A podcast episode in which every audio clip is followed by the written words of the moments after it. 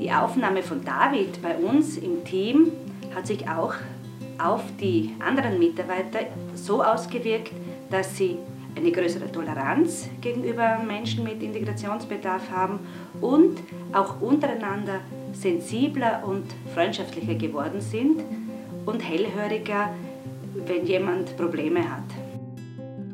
Der David ist dann schnuppern gekommen zu uns zuerst, bevor wir uns entschieden haben, ihn einzustellen.